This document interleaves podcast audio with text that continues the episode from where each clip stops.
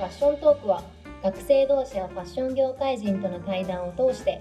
服好きの偏愛話から業界のあれこれまで学生目線でゆるく熱く語る番組です。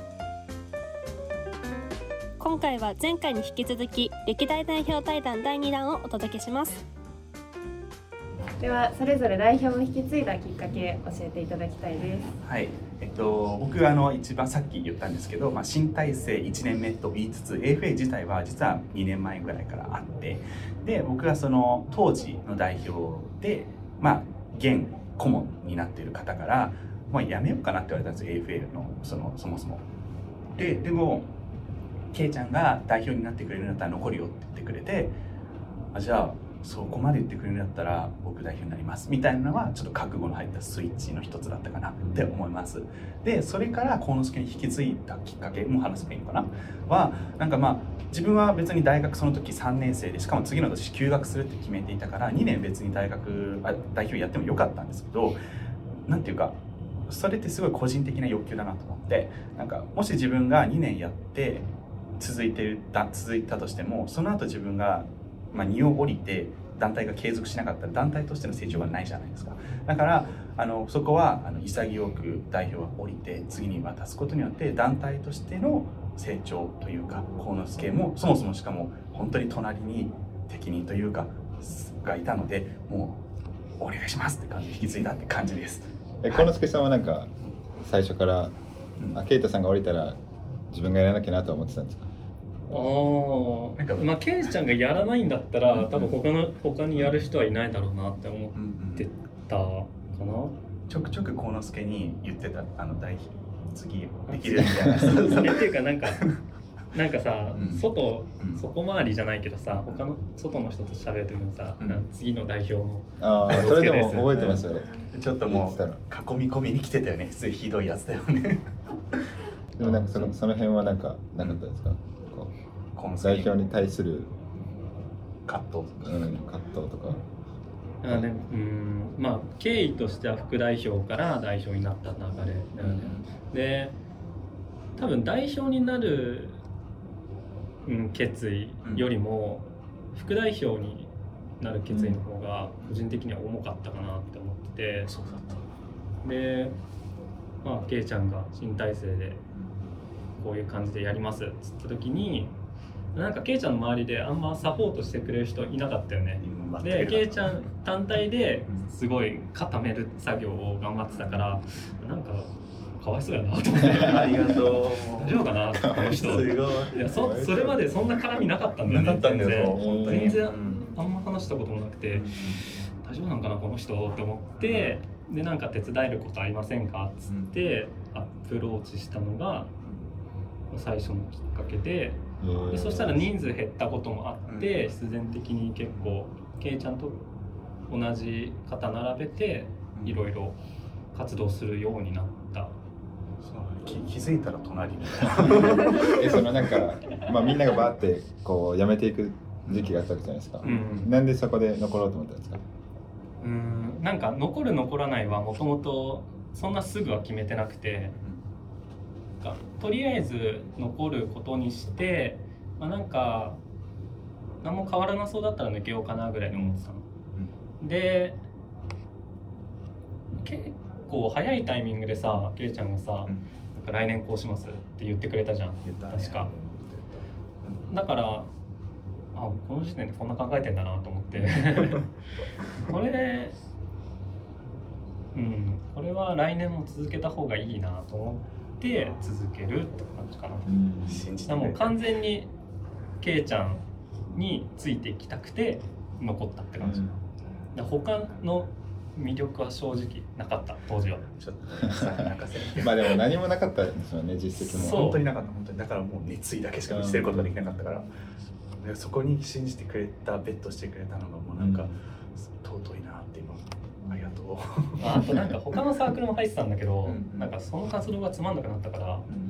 なんかそこ抜けたらもういよいよやることないなと思って。それはあるよね。間違いそうそう。ないあるよね。なるほど。感じかな。ちょっと意外だったその副代表になる決意の方がでかかった、えでもそれは僕もそうでなんかあそうなんだ。副代表になる決意の方が重かったというより俺どんな感じでしたっけ？全然自分で覚えてないんですけど。いや髪が緑色だ。髪が緑で。そうそう。そこじゃなくてなんかどんな感じで俺副代表になったんでしたっけ？そこは二人の世界だ。ああどうだっけね。なんかもうでも副代表代表で副代表は多分1個下の代からっていう雰囲気で、まあ、副代表になったら確実に上その上上がるじゃないですか。うん。ってなったらまあ多分副代表代表2年先くらいまでこの団体にいることになるなっていうのは感じてたし。なんかまあそれでもなんかその先を見てみたいしその先を自分で作ってみたいなと思ったから副代表になるっていう決断をしたのを覚えてるんですけどなんかその時のやり取りとかなんかどういう経緯か全然覚えてなくて。でも大輔もそう途中で入ってきたから最初はまあ活動にだんだん馴染んでいくみたいなところから始まってそしたらだんだんいろいろ言ってくれるようになったんだよねそうそうなんか団体自体に対してもだしなんかそもそものその今やってるプロジェクトに対しても結構意見言ってくれるようになってでそれが団体としてみたいな視点に変わってきた時になんか現状他にそういうメンバーがいなかったからああ大輔がなるんだろうなみたいな流れは感じ取っていた。うんから自分はその大輔との直接的なやり取りはしてその代表お願いしますとかそういうことは一切してないんだけどなんかもう自然に次は大輔なんだろうなって思ってた、うん。なんかそれはなんか自分が評価してるとかそういう上から目線の話じゃなくってなんかもうわ分かる分かるよなんか次この人代表だよねってなんかもうなんていうかなよくある僕が代表やりますじゃなくって代表やる子って必然的にもう決まってるっていうか、もう日々の姿勢とか態度とか発言一つとっても、あうん。この子きっともう代表になるんだろうなっていうのがうんあるよ。なんその時点でねなんかもうすでに代表の代わりみたいなことをやってる時間が多いとかそういうところだろう、でもさそうやってさ割と大輔から近づいてきたにもかかわらずさ「俺来年やるえ AFA 続けるかわかんないっす」みたいで言われて「何やこいつ」えでもそれ本当にそのまあ副代表。うんで多分来年のその放送を聞いてうんうん。それまで全員デザインやって全員でこ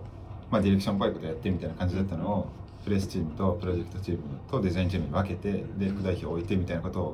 を聞いた時にあここ副代表になったら多分2年先までここだと思ってなんか2年学生の2年ってめっちゃ長いじゃないですか。長いね。だからそこの葛藤はありました。なんかもう海外行きたいなとも思ってたし、うんうん。なんか自分で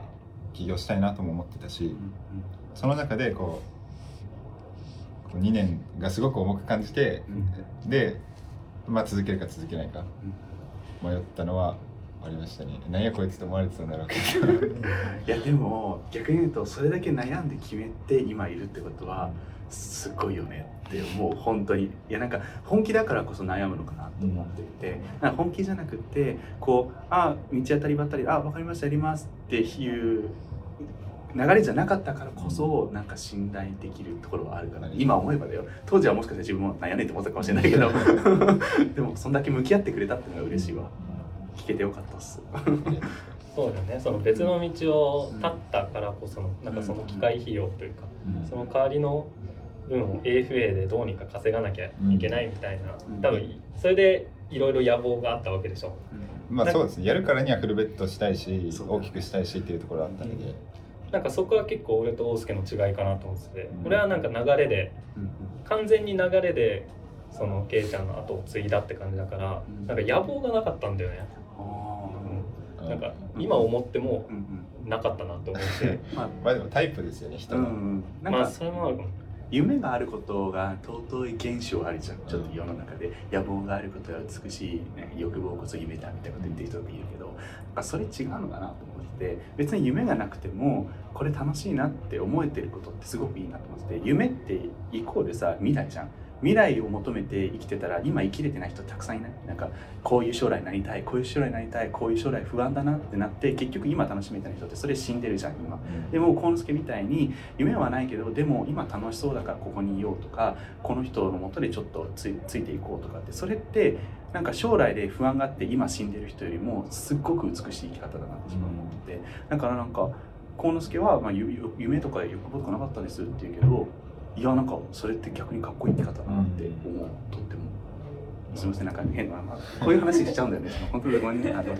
の 道徳みたいになっちゃう。確かに俺は多分 AF に入ってなかったとしてもどっちかというとなんかまあ未来を考えてうん現状に満足できないうんうん。タイプではあるので。同じくです。なんかどっちにしろっていう感じです野望がある感じに見えました俺うーん。あったかな。なんかふつふつと内に秘めてるものがあるんだろうなと思いまなんかあの例えるならあの青い炎みたいな感じな。んか赤く目玉でバーってタイプじゃなくてなんか赤よりも高温な熱いものをグーってやってるようなわこの子すごいエネルギー持ってんだろうなみたいな。だって髪の毛緑だしみたいな。っていうのは思ってたそれぞれお三方が代表を務めていく中で印象深かった出来事について教えていただきたいです。はい。なんだろう。印象深かったことですか？ちょっとね辛かったことと、まあ嬉しかったことあとやりがいとか話せばいいのかな、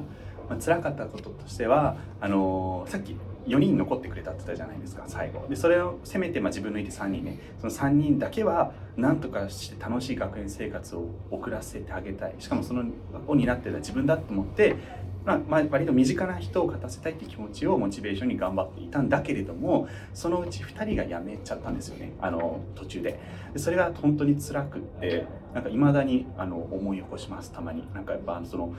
何か人と接する時にあの時みたいな接し方しちゃダメだなっていうのは結構重要ででどういう接し方しちゃったかっていうとあのなんだろうな自分ができることとかやれることとか考え方を押し付けちゃったんだよね。なんか変えようとしちゃったっていうところが問題だなって個人的に思っていて。その人たちはもう個人として自立した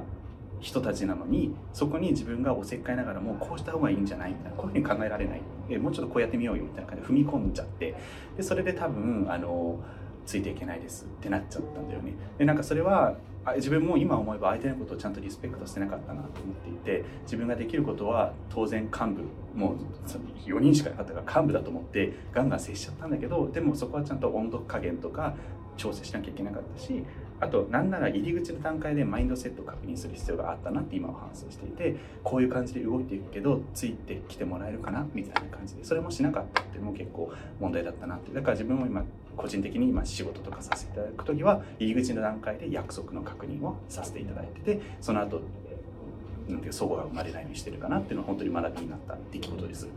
であと嬉しかったことはなんだろうなめちゃくちゃたくさんあってなんか今ここ手元にメモあって箇条書きみたいにしちゃってるんですけど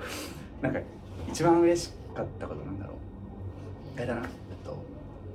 もちろん初めて工場からガチの製品が自宅に届いた時はものすごく感動して本当に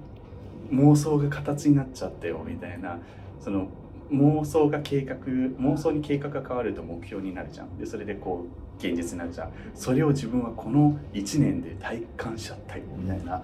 すごいその時は感動して。それをかつ自宅に届いてもらったんだけどその懐かしいね。テレヌマさんって会社の栗原さんって人がわざわざ自宅まで来てくれて納品してくれて。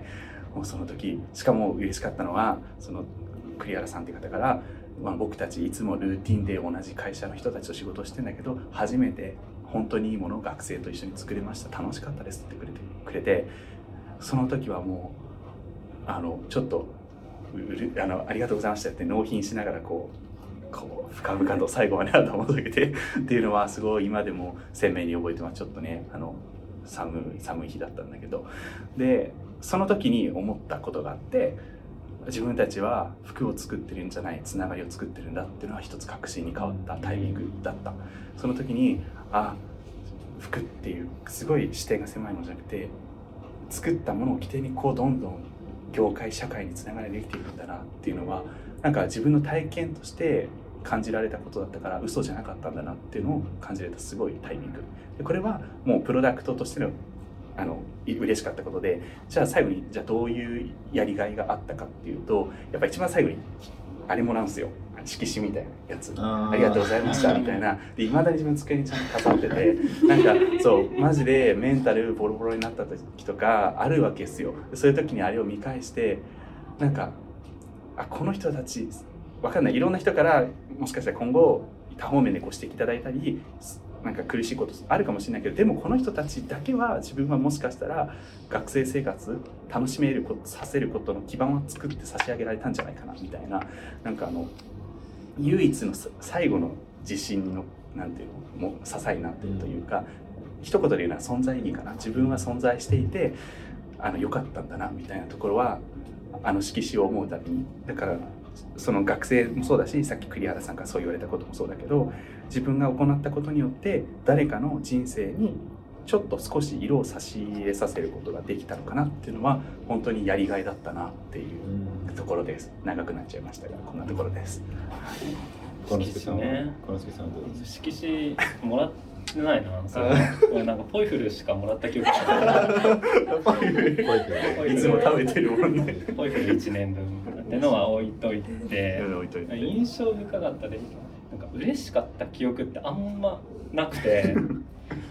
なんかもともとそんなテンション上がるタイプじゃないからなんか特別嬉しかったことを覚えてないタイプなんでね。だけど今のケイちゃんの話聞いて確かに最初服届いた時はめっちゃなんかねよくわかんない感情になった、うーってなったよね。そうなんか鳥肌以以外のなんかを感じたよね。確かに鳥肌っていう言葉では収まそうそうそうそううんそうだからそうだな。2年目服が届いた時ってあんまその感覚がなくて正直。それなんなんなんでなんだろうねって思うんだけどね。バタバタしてたからですよね。うん。そうなんか就活してたしなちょうど。あ責任とかいろんなところに視点が散ってたからっていうのもあるよね。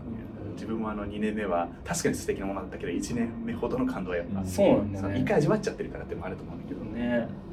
まあそれはちょっともったいなかったなっていう感じはあったけどなんか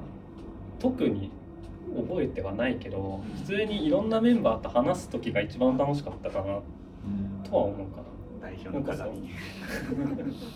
そ。う普通のメンバーともそうだしあとはその幹部とか。で、まあ、会議もしてたけど、まあ、あとはケイちゃんとなんか2人でずっと喋ってる時とかね、うん。あったし。楽しかったな。あれ普通に面白かった、まあ、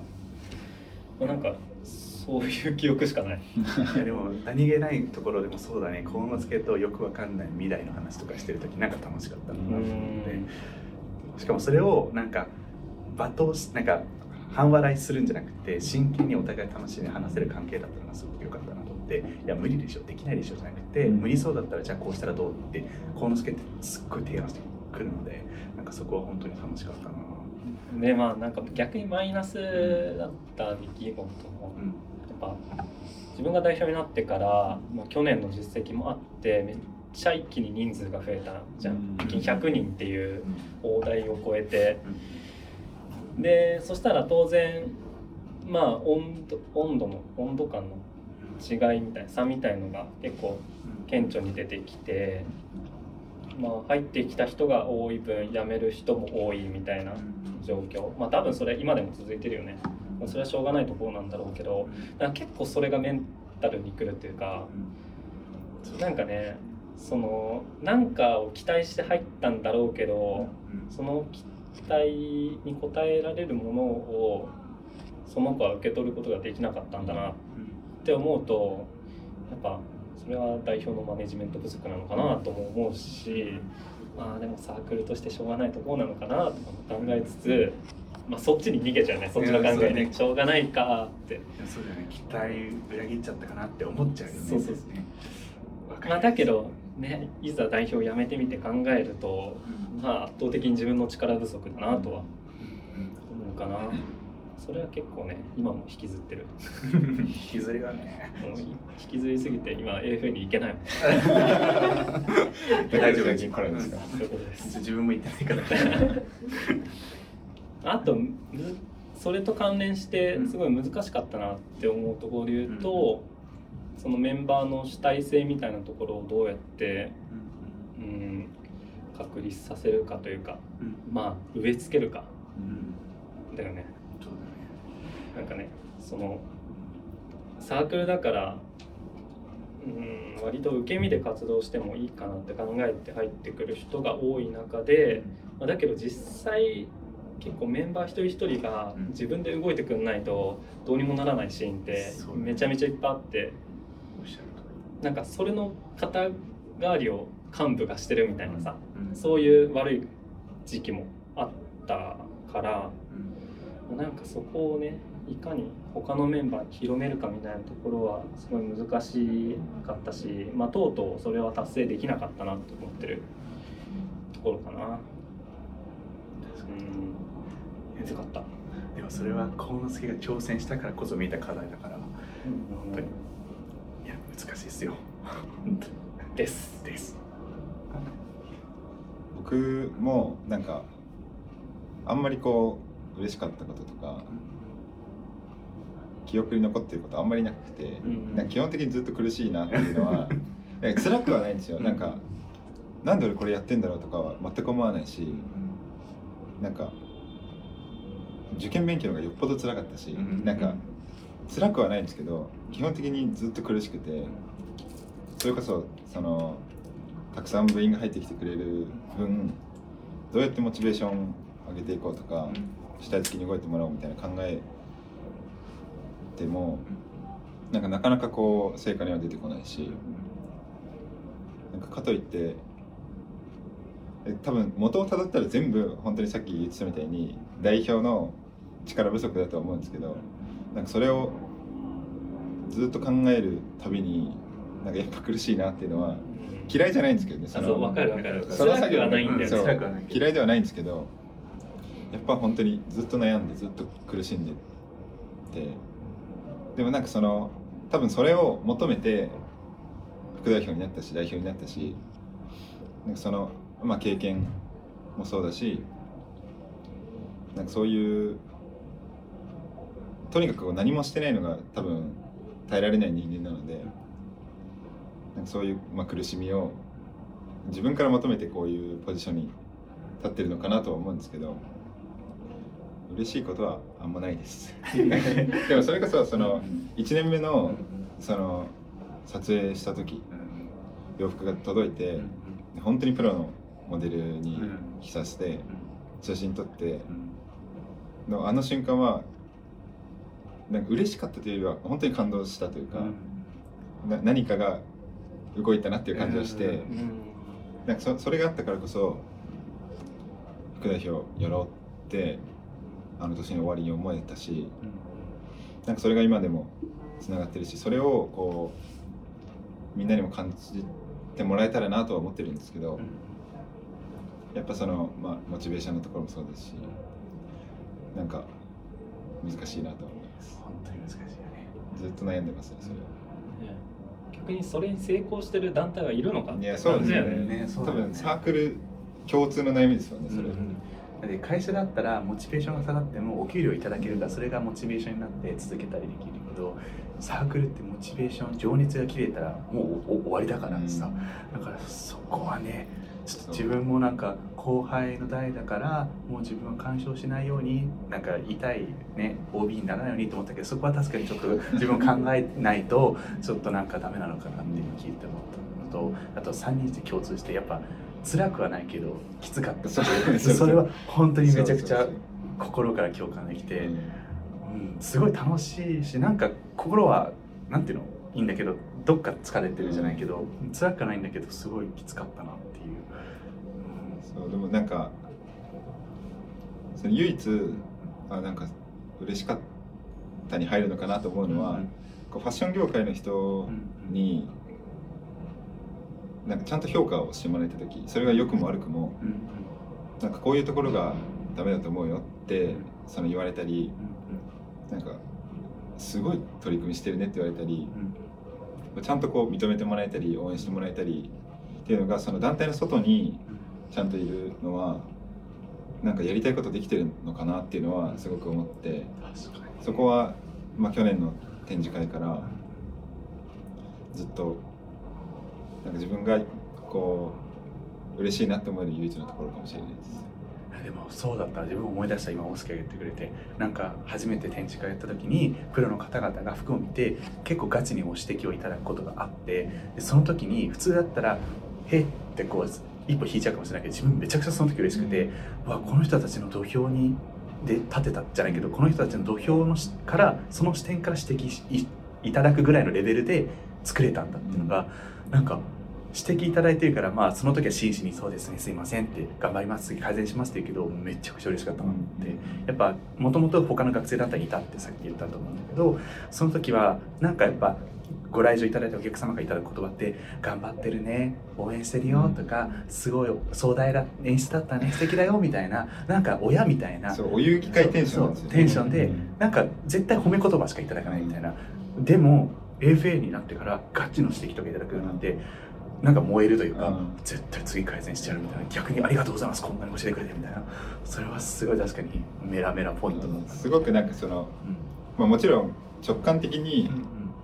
悔しいなと思うことはうんあるし、あるある。なんかうざいなと思うこともあるけど、うんでもよく考えたらそのそのレベルに立ってるし、うん。その同じ土俵で評価してくれてるしうんちゃんと敵だと認識してくれてるし、うんうんなんかそういうところはすごく AFA 特有だしなんか自分がやってて嬉しいなって思うところです。素敵です。その評価で言うとさ、そのケイちゃんが代表だった時に、まあ俺も展示会立ってて、うんなんか評価してもらって、うんなんか厳しいことちょっと言われた時なんかその時はうん結構次に生かそうみたいなマインドになれたけど、うんいざ自分が代表をやって自分の大のコレクションの展示会で、まあ、なんかいろいろ指摘もらった時、うん。結構きつかったんだよね。